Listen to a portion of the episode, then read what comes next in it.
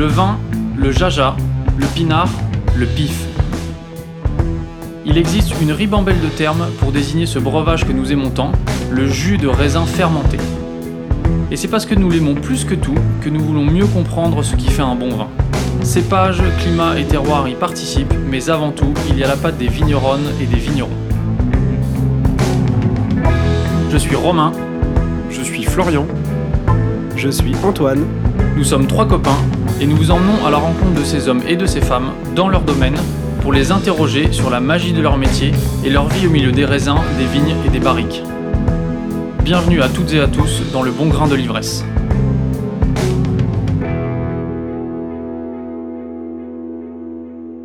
Bonjour. Pour ce premier épisode du Bon Grain de l'Ivresse, nous sommes allés à la rencontre de Pierre Fenal et du domaine Maison en Belle-Lie. Pierre a une histoire singulière.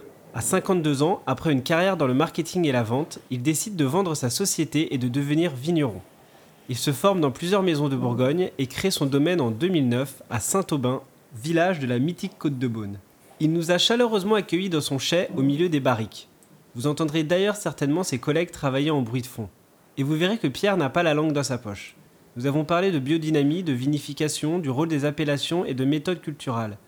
Mais avant tout, Pierre, comment êtes-vous arrivé jusqu'ici? L'idée de départ, c'était essentiellement euh, de travailler la terre et de le faire à la vigne. Le vin est arrivé après, mais très rapidement. Et donc j'ai travaillé avec énormément de, domaines, j'avais énormément de contacts sur la Bourgogne. Pendant ces, années d'apprentissage, on a pu acheter deux, trois petites parcelles de vignes, ce qui nous aurait suffi comme occupation.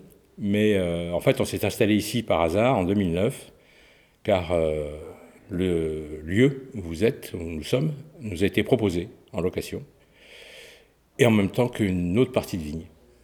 Donc on a, on a décidé de se poser là. Voilà, donc c'est comme ça que l'aventure a, l'aventure a démarré. Et la Bourgogne, c'était une évidence de, de s'installer dans cette région? En fait, on avait beaucoup d'amis euh, en Bourgogne, euh, donc euh, on s'était installé en Bourgogne, mais si j'avais réfléchi un peu, heureusement que je réfléchis, je réfléchis pas quand j'ai des projets, si j'avais réfléchi un peu, ça n'aurait pas été en Bourgogne que je me serais installé. Parce que c'est très compliqué, c'est très difficile, c'est très cher. C'est l'opportunité qui a fait qu'on est resté là. Voilà. Et je suis très heureux d'être resté là, parce qu'en fait, euh, j'ai lié énormément de contacts et on a beaucoup de relations, beaucoup d'amis euh, parmi les vignerons qui nous ont acceptés très gentiment, bien que nous ne soyons pas de la région. Et aujourd'hui, vous exploitez combien de parcelles? Alors, sur la Bourgogne, euh, on travaille sur. euh, on, produit du, du- du ra- du raisin sur 6 hectares et demi. Euh, Il y en a une partie qui est en propriété, une partie qui est en location, et une partie que j'achète en raisin. C'est-à-dire que ce sont des parcelles complètes, toujours les mêmes d'une année sur l'autre, sur lesquelles on a un cahier des charges de production, de taille, de production, etc., et sur lesquelles on fait des travaux en biodynamie, et on récolte. Donc on a la maîtrise de ce qu'on récolte. Mais ça, c'est ce qu'on appelle du négoce. Alors, petit point vocabulaire pour ceux qui, comme moi, ne savent pas ce qu'est le négoce. Faire du négoce, c'est tout simplement vinifier non pas les raisins qu'on a cultivés soi-même, mais les raisins ou des jus achetés à d'autres viticulteurs.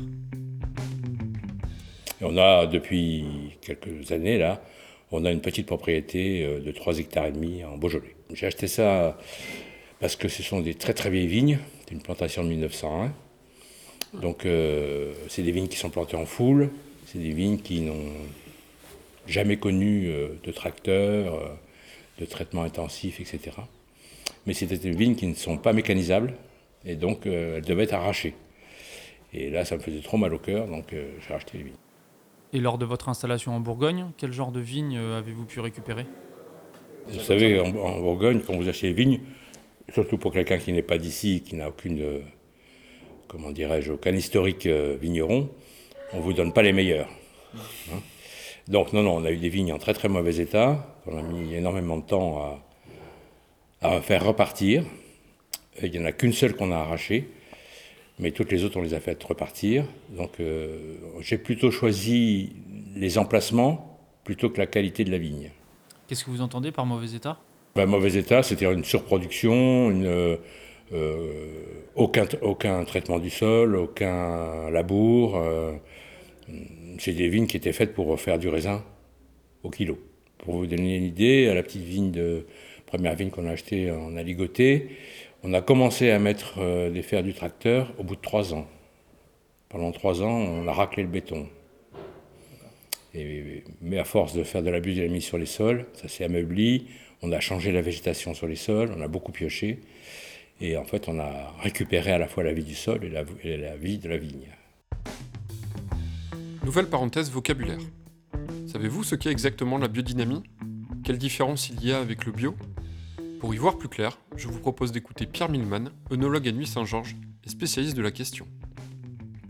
La biodynamie, en fait, ça va être un appui pour euh, des, vignerons qui sont déjà en culture biologique. Moi, je parle que de mon domaine, c'est-à-dire que de la vigne. Hein. Pour des gens qui sont en culture biologique, euh, de réduire encore plus les intrants, premier élément, et de vitaliser, dynamiser. C'est vraiment le mot qui correspond à la, nature. ce sont les racines de la biodynamie.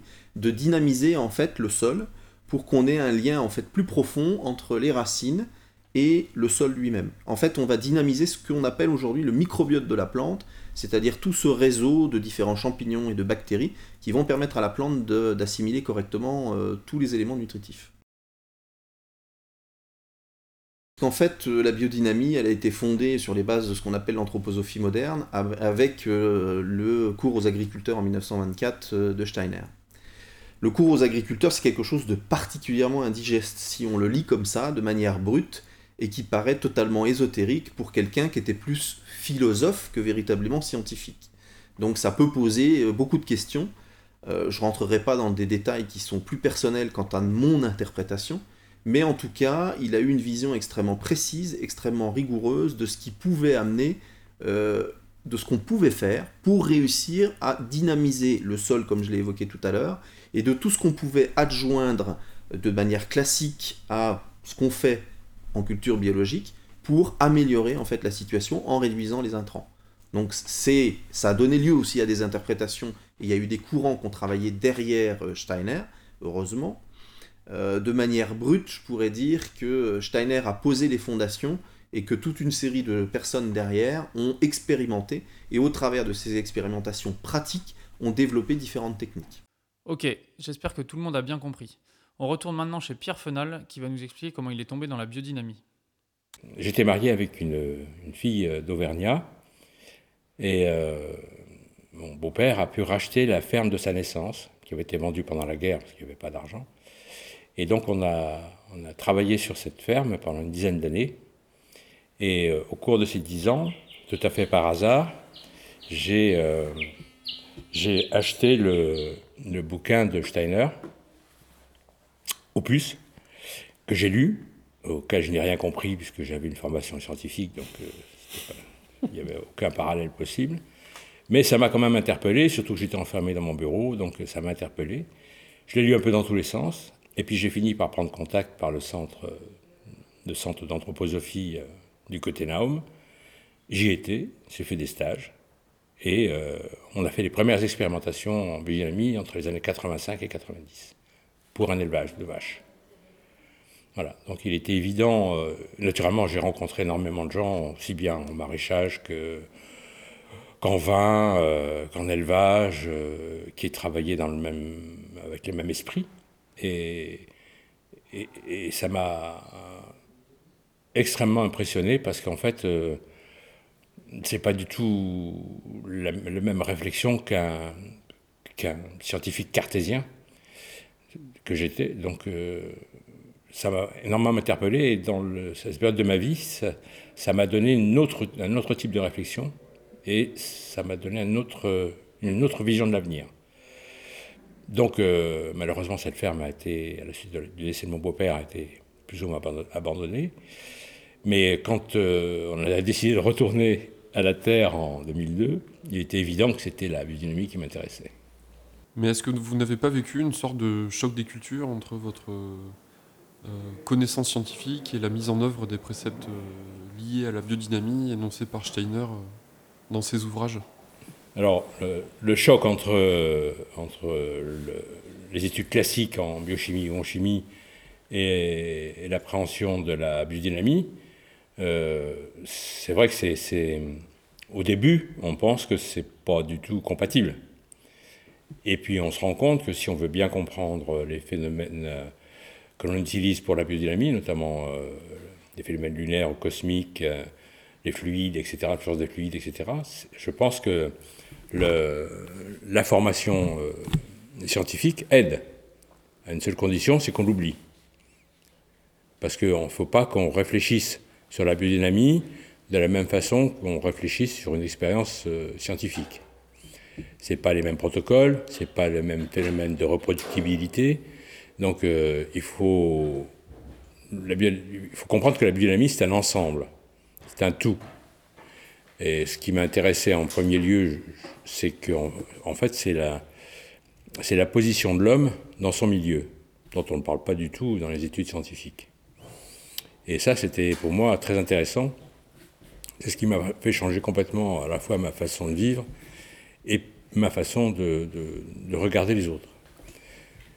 Après, les pratiques de bionomie sont des pratiques très simples, euh, qui se comprennent très très bien euh, scientifiquement, même si elles n'ont pas la rigueur d'un protocole scientifique ou la rigueur de l'utilisation d'une molécule. Mais ça se comprend très très bien. On connaît très bien depuis des millénaires euh, les propriétés des plantes, les influences cosmiques. Elles ont été vérifiées par les moyens modernes actuels, moyens scientifiques modernes. Euh, après, la biodynamie, ça ne fait pas tout non plus. Hein. Donc, euh, c'est pas, il faut la comprendre, il faut s'en servir, il faut l'adapter. La biodynamie de 1924 de Steiner n'est pas la même que celle que l'on fait aujourd'hui. On n'a pas les mêmes climats, on n'a plus les mêmes sols, on n'a pas les mêmes manières de consommer, on n'a pas les mêmes techniques de vinification et, et de culture. Donc il faut s'adapter. Mais en fait, c'est très facile. Euh, il faut faire confiance à ce qu'on voit, il faut essayer de comprendre, il faut surtout travailler en amont. On n'est pas là pour euh, intervenir a posteriori. Il faut préparer les choses, que ce soit aussi bien la culture, la vigne que le vin. A pas de marche arrière possible.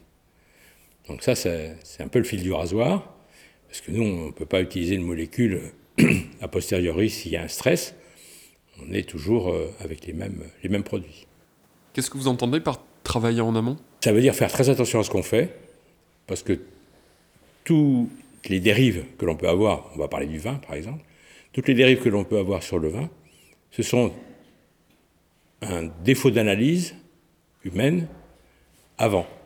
C'est-à-dire qu'on n'a pas compris ce qui s'est passé, ou on n'a pas voulu comprendre, ou on a euh, mal travaillé ses raisins, mal travaillé sa vigne.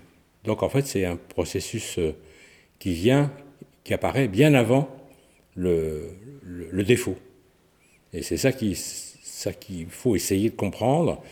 Et euh, avec euh, Ludovic, on, travaille énormément là-dessus. C'est-à-dire qu'on a des fiches de dégustation, des fiches d'appréciation tout au long de l'année.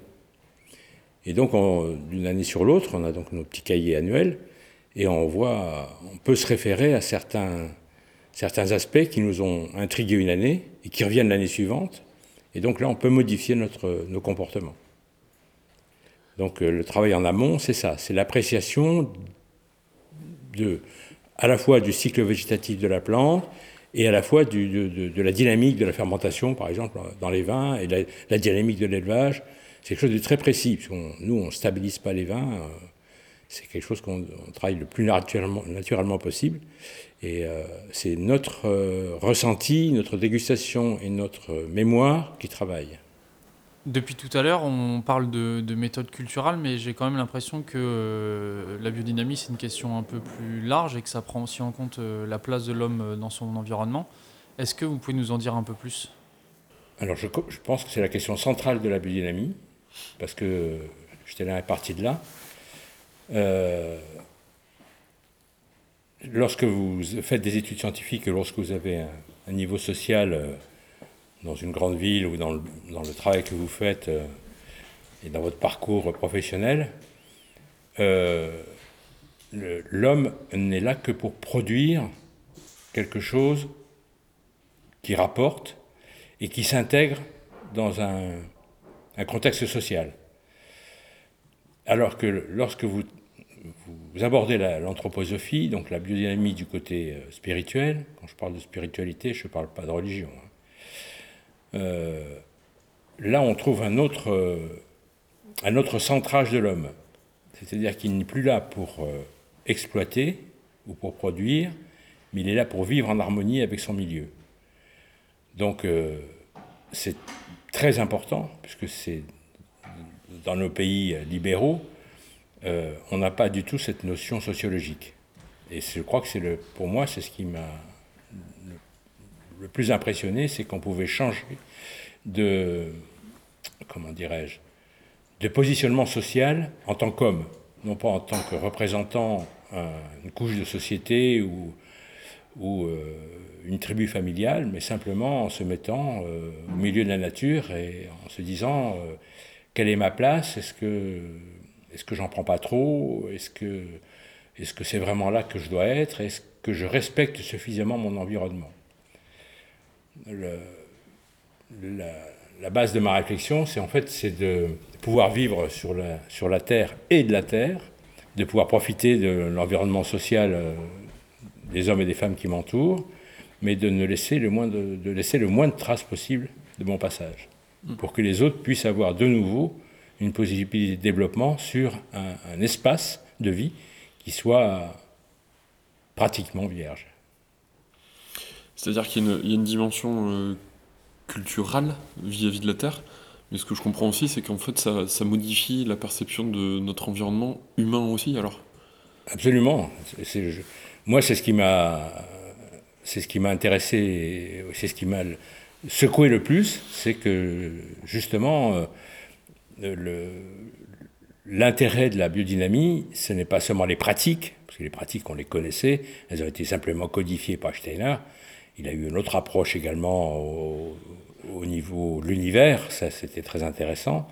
Euh, mais ce qui m'a le plus impressionné, moi, c'est cette, euh, ce, cette humilité ou cette, cette réflexion de dire euh, oui, oui, euh, je domine le monde euh, techniquement, technologiquement, mais est-ce que c'est ça qu'il faut que je fasse Et est-ce que j'en suis heureux Et est-ce que c'est là où je trouve le, plus de, bonheur et de satisfaction voilà. Et c'est quand on change sa perception des autres, où on est obligé de les regarder différemment, on est obligé de leur faire une place différente, que moi j'ai trouvé un équilibre qui était bien meilleur que celui que j'avais avant.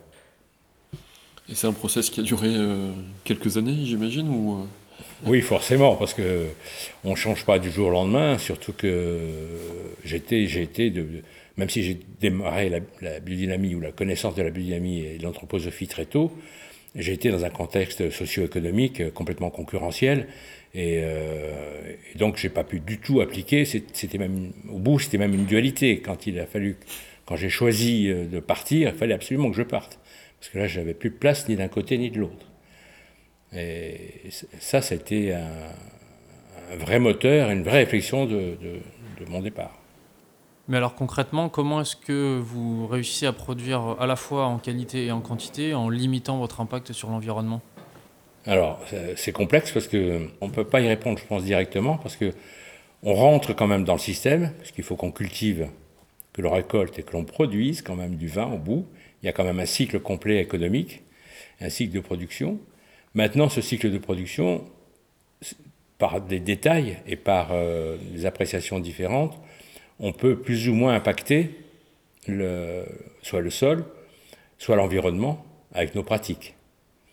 Et ça ne nous empêche pas d'utiliser un tracteur parce que on ne peut pas faire autrement.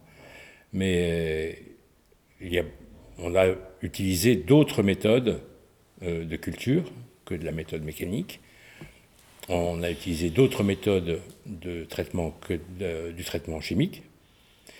Et euh, c'est notre façon de participer, d'essayer de participer à cette émancipation de la productivité et de l'agrochimie. Mais du coup, sans chercher la productivité à tout prix, euh, est-ce que ça fonctionne et est-ce que c'est viable économiquement? Alors la biodynamie, déjà, ça fonctionne. Donc euh, on n'a pas de perte de récolte monumentale.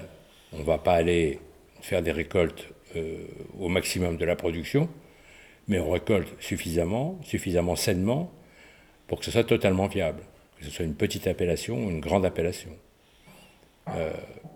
Par contre, il faut faire très attention, parce que là, comme je le disais tout à l'heure, on est quand même producteur, quand même récoltant, et ensuite, euh, commercialement, il faut que ça fonctionne.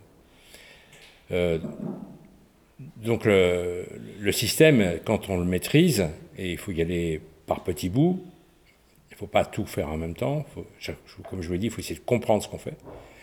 Donc euh, il ne faut pas transformer un domaine d'un seul coup en bio ou en biodynamie, c'est un peu trop compliqué, il y a trop de paramètres et trop d'aléas pour que ça fonctionne d'une première fois, mais, euh, mais ça fonctionne. Donc il n'y a, a, pas de raison qu'on ne, qu'on ne produise pas, qu'on ne récolte pas avec avec une des pratiques euh, bio et biodynamie. Donc d'après votre expérience, euh, ça, ça, fonctionne? Mais pourquoi est-ce que c'est pas, pas plus généralisé comme pratique dans les, dans les vignobles? Bah, Je pense que c'est un manque de formation, c'est une question d'habitude aussi. Euh, c'est sécuritaire de rester toujours dans, le même, dans la même façon de faire, alors que la biodynamie, comme je viens de vous dire, on pose plein de questions. C'est que des questions ouvertes, donc euh, c'est un peu plus déstabilisant. Hein. Maintenant, il y a des domaines qui dépassent les 200 hectares qui sont en biodynamie. Mais euh, il faut adapter le personnel, il faut adapter le matériel, il faut du temps, il faut de la compréhension. Donc euh, déjà, si on pouvait travailler en bio en diminuant les, les produits euh, phytopharmaceutiques, euh, ça serait déjà pas mal. La biodynamie viendra naturellement compléter ce, ce, passage en bio. Pierre est donc un ardent défenseur de la biodynamie, par conviction et parce que l'expérience lui a montré que cela avait un impact positif sur le vignoble et le vin. Après ces premiers échanges autour de l'histoire de Pierre et de la vigne, c'est tout naturellement que nous en sommes venus aux vinifications. En termes de vinification, comment est-ce que vous y prenez? Comment est-ce que vous fixez une ligne directrice Et comment est-ce que vous faites vos choix? Alors c'est le raisin qui parle. Il n'y a pas de protocole chez nous, ni d'appellation, ni... On rentre les raisins. Avant la vendange, on fait une pré-pressée. Une toute petite pressée pour goûter les jus parcelle par parcelle. C'est là où commence la dégustation. Donc on ouvre nos fiches de dégustation à ce moment-là, quelques jours, euh, une dizaine de jours avant la vendange. On fait une pré-pressée parcelle par parcelle, on fait une analyse de laboratoire, mais on fait surtout une analyse organoleptique. Et euh, en fonction de ça, on se dit, tiens, bah, celui-ci, il, va donner ça, celui-ci, oh, il n'est pas comme les dernières, il est plus acide, moins acide, moins parfumé, plus parfumé moins dense, plus dense, etc. ensuite, les raisins rentrent. Les raisins rentrent, ils sont en cuvée. Nous, pour les rouges, par exemple, on travaille en, vendange entière après un tri sélectif. Donc, euh, tous les jours, on prélève toutes les cuves et on goûte toutes les cuves. Et c'est en fonction de la dégustation du jour, en fonction de l'avancement de la fermentation, que l'on décide de travailler ou non les vins. Donc le travail des vins, c'est très simple, hein, c'est euh, maîtrise des températures, pigeage, remontage. On ne fait pas autre chose et on en fait très peu. Euh, donc c'est chaque euh, cuve, donc chaque parcelle, a un travail différent pendant la fermentation. Pourquoi vous avez fait le choix de travailler en vendange entière et pas, et pas dégrappé ben Parce que je... c'est un choix, déjà. Donc, euh, quand, la, quand la matière le peut. Hein. On a un égrappoir, hein. donc euh, si jamais c'est pas mûr au niveau rafle, on peut en érafler 20%, 30%, on peut, mélanger. Hein. Il n'y a pas de systématique chez nous.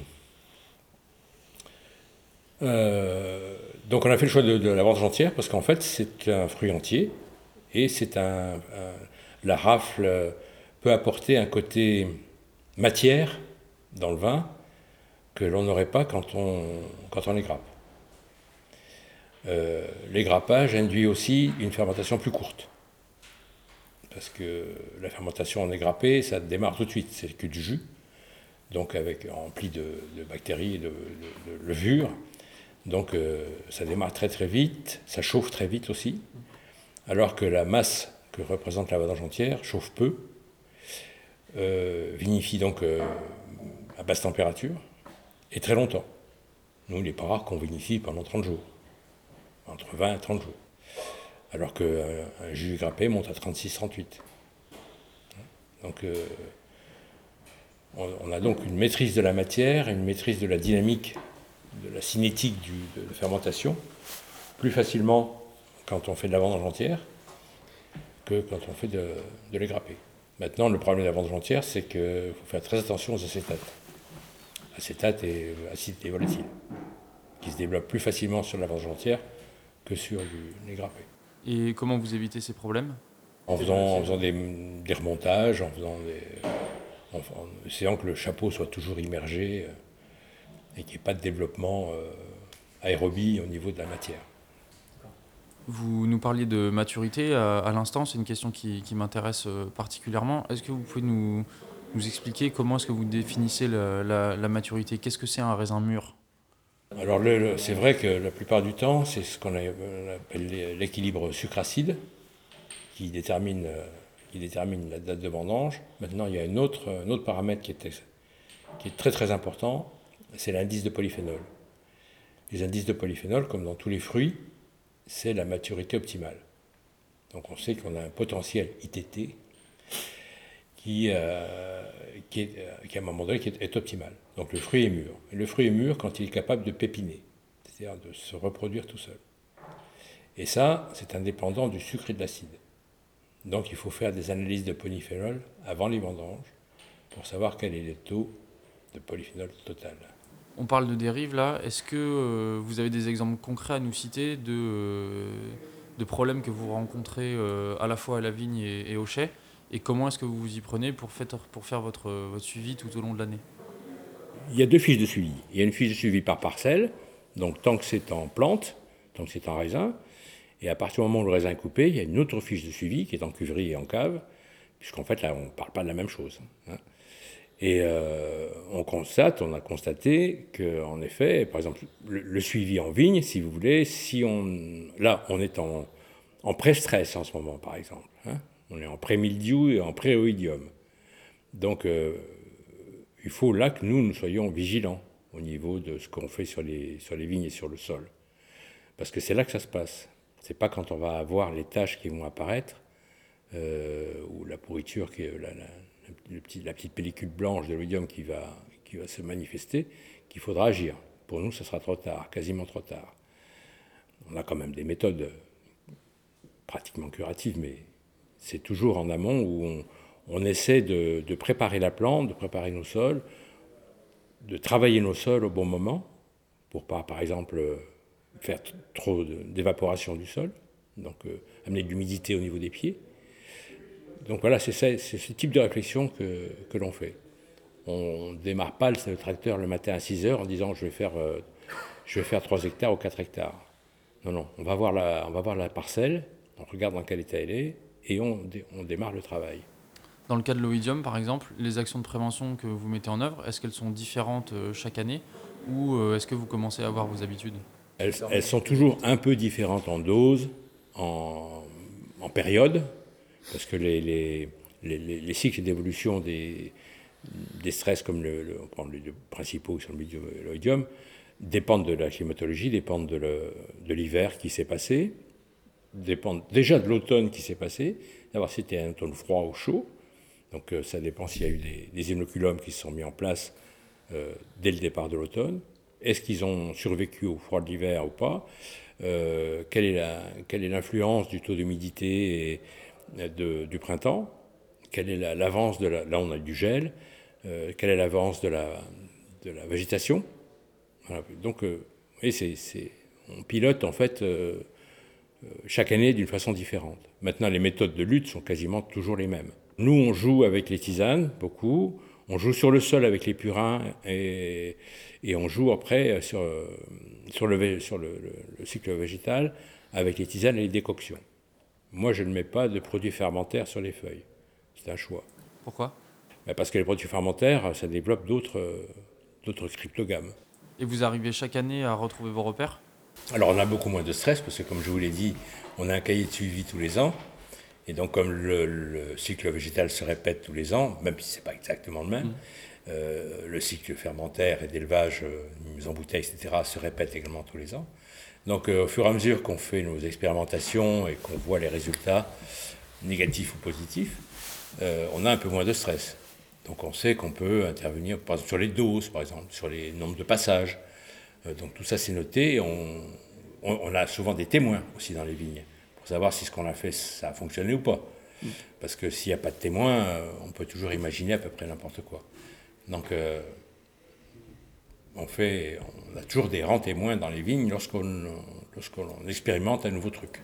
Puisque vous nous parlez d'expérimentation, on a eu récemment une discussion avec un couple de vignerons à Chablis qui se pose beaucoup de questions sur la conduite de la vigne et ce qui est imposé par le, par le cahier des charges, et des questions sur l'espacement des rangs, l'espacement des pieds, la conduite de la vigne en pergola par exemple.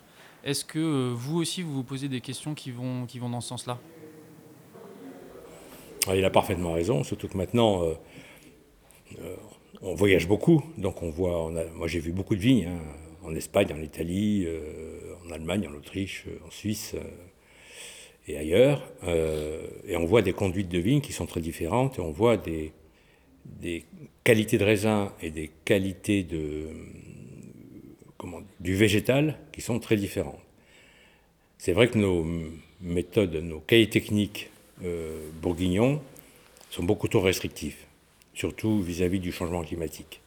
Et ça, on devrait avoir la possibilité d'expérimenter certaines choses pour, pour justement travailler en amont sur peut-être un changement climatique majeur dans les 20 ou 30 prochaines années.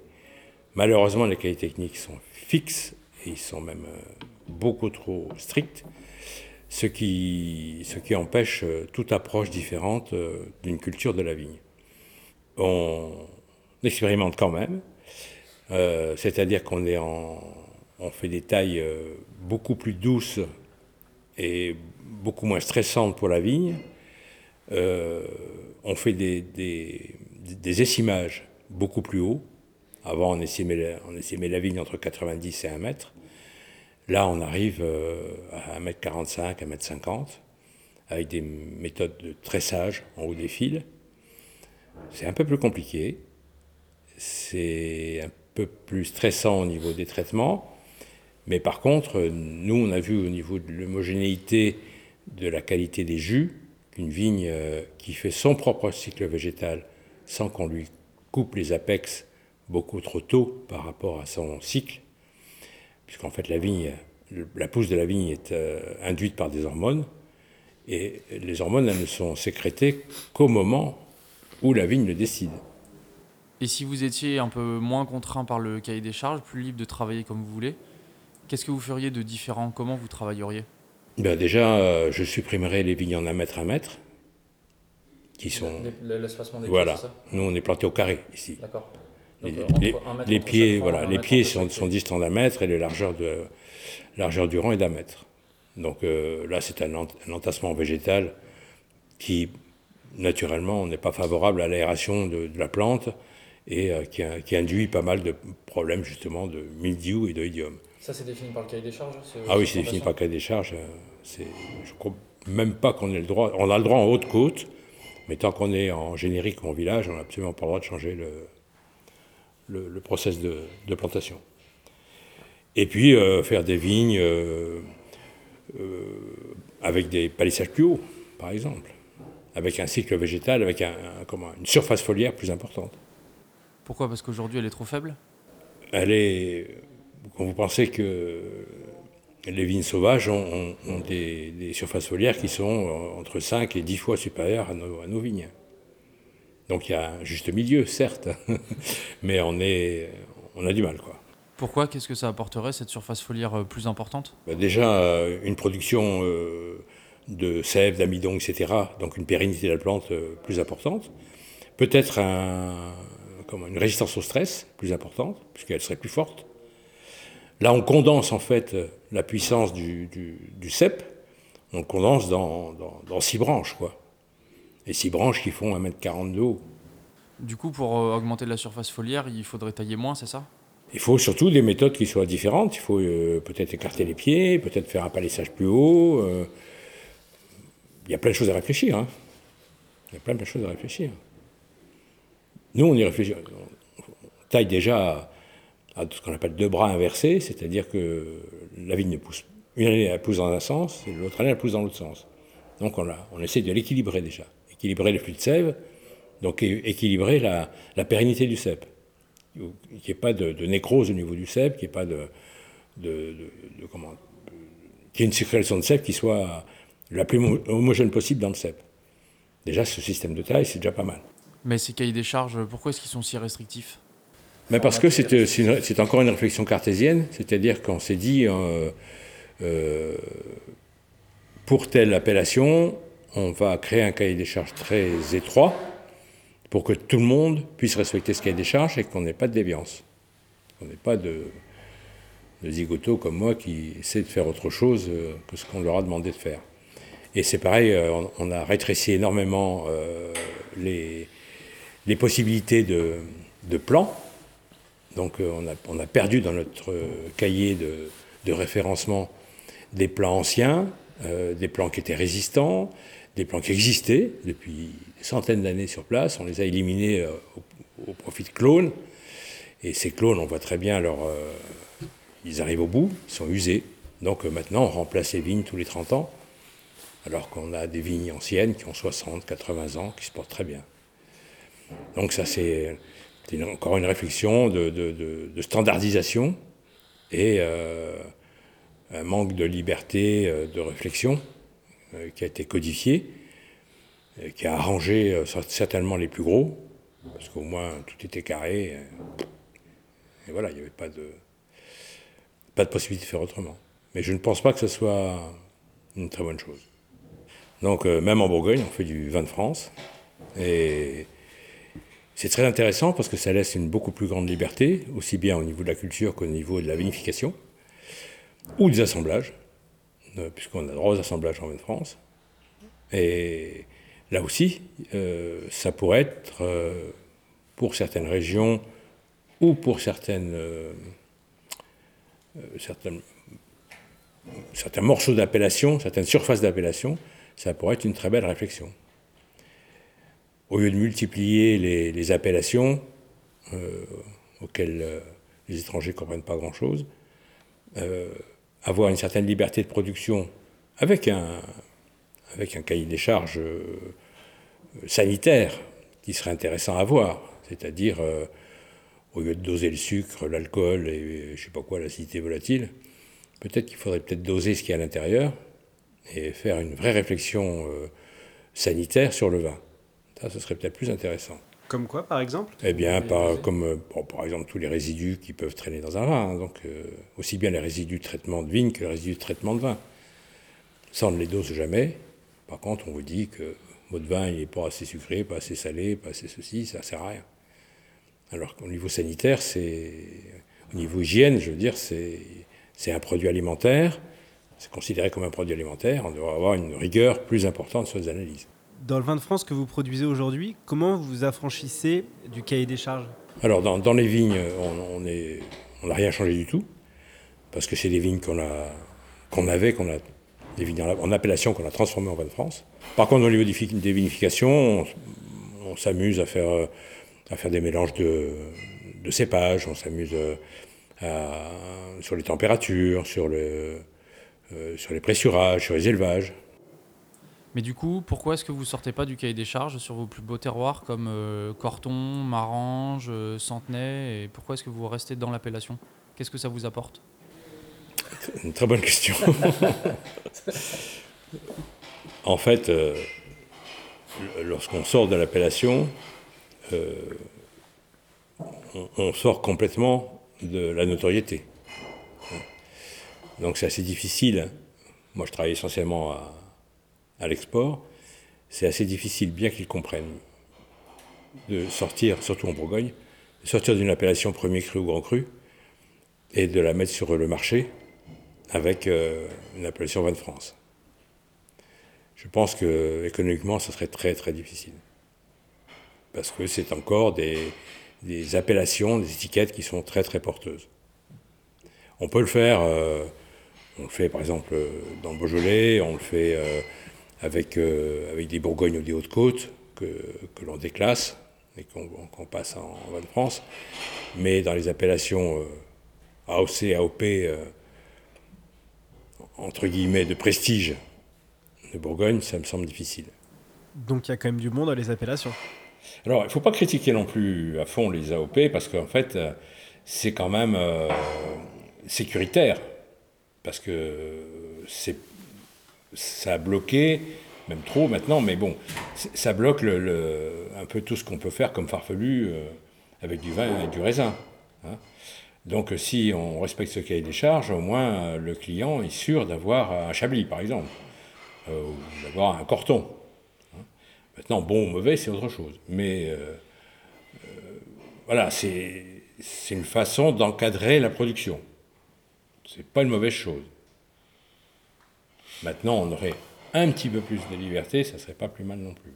Et surtout des contrôles qui soient plus intelligents. Une évolution logique, là, si je comprends bien ce que vous dites, pour le cas des charges, ça serait, d'un point de vue consommateur, qu'on se fixe plutôt sur l'état sanitaire du raisin puis du vin, dans le contrôle et éventuellement de l'aire géographique pour, euh, bien sûr, pour dire qu'un Chablis vient de Chablis ou un Corton vient de Corton. Comme Absolument, il faudrait qu'il y, ait, un, laboratoire d'État euh, à qui l'on envoie systématiquement au moment de la mise en bouteille, puisqu'on met en bouteille par lot, donc il y a un numéro de lot.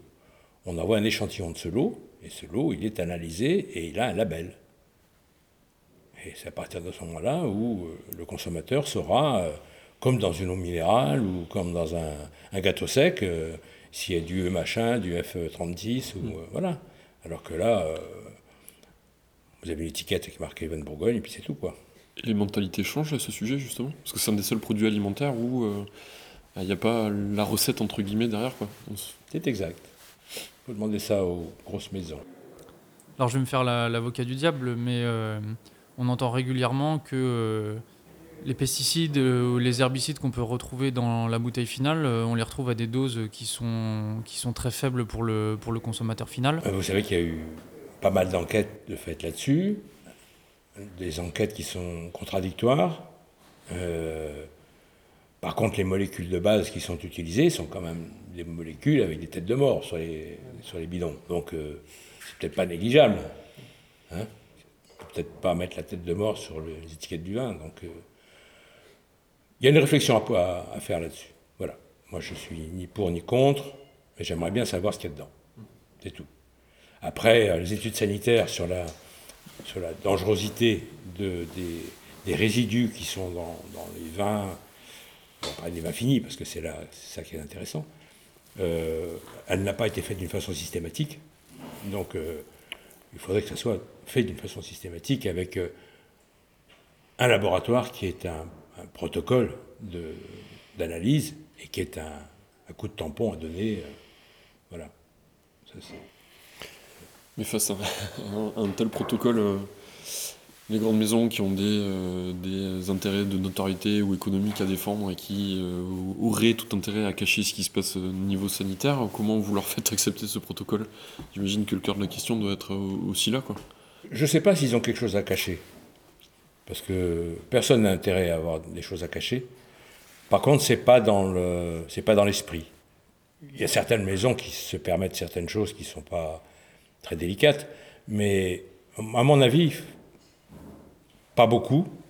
Et euh, si on avait ces, certifications-là, on s'apercevrait, à mon avis, très vite que, grande ou petite maison, les produits qui sont mis sur le marché sont de belle qualité. Hmm.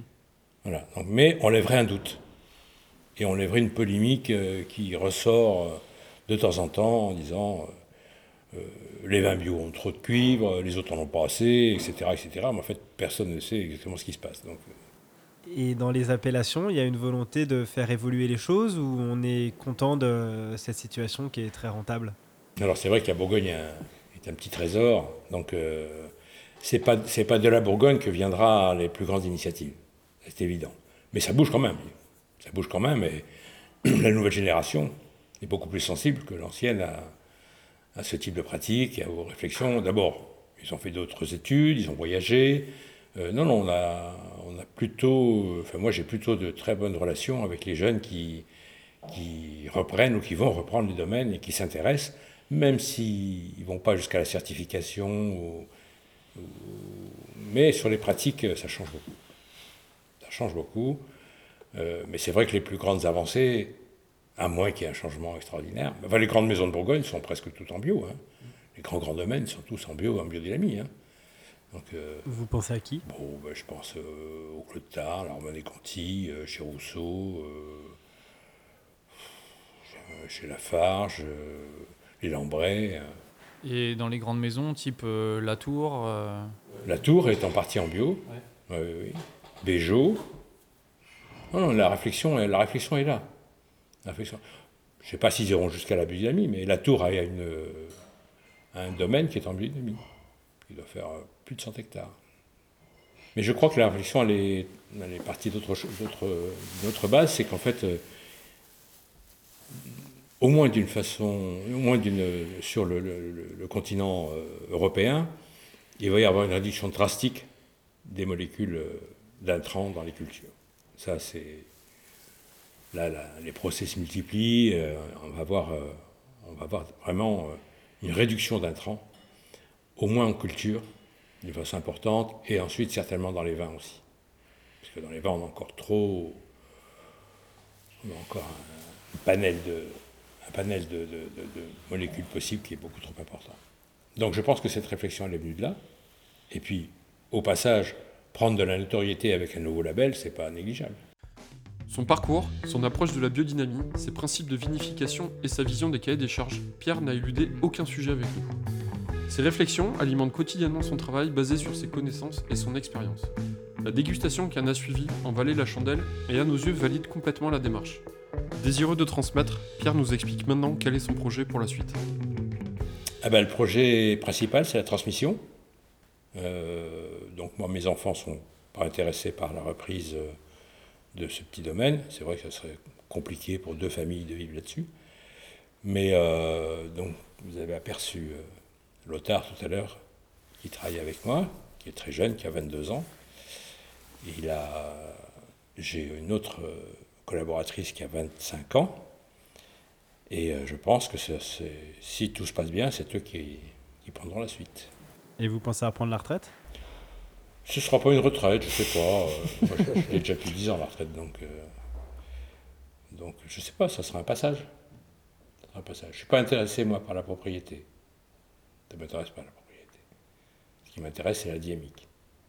Donc euh, si je peux transmettre ça à des plus jeunes qui vont travailler dans le même esprit, en, en, mettant leur, leur personnalité dedans, hein, eh ben, ça sera très bien. Ça veut dire que ce qu'on a construit en très peu de temps, en 10 ans, c'est viable et ça peut, faire, euh, ça peut passer à une autre génération.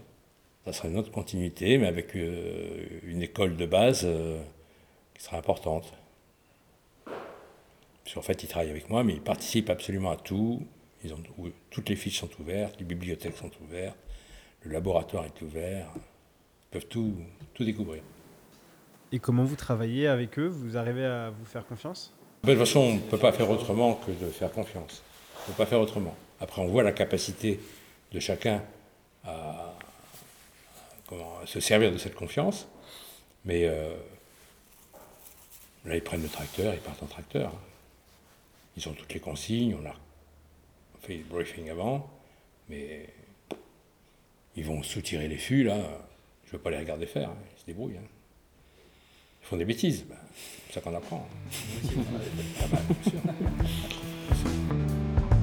C'est sur ces bons mots que nous terminons le premier épisode du Bon Grain de l'Ivresse. Merci Pierre pour votre accueil et merci chers auditeurs de nous avoir écoutés. On vous laisse maintenant boire quelques canons et on se retrouve très bientôt.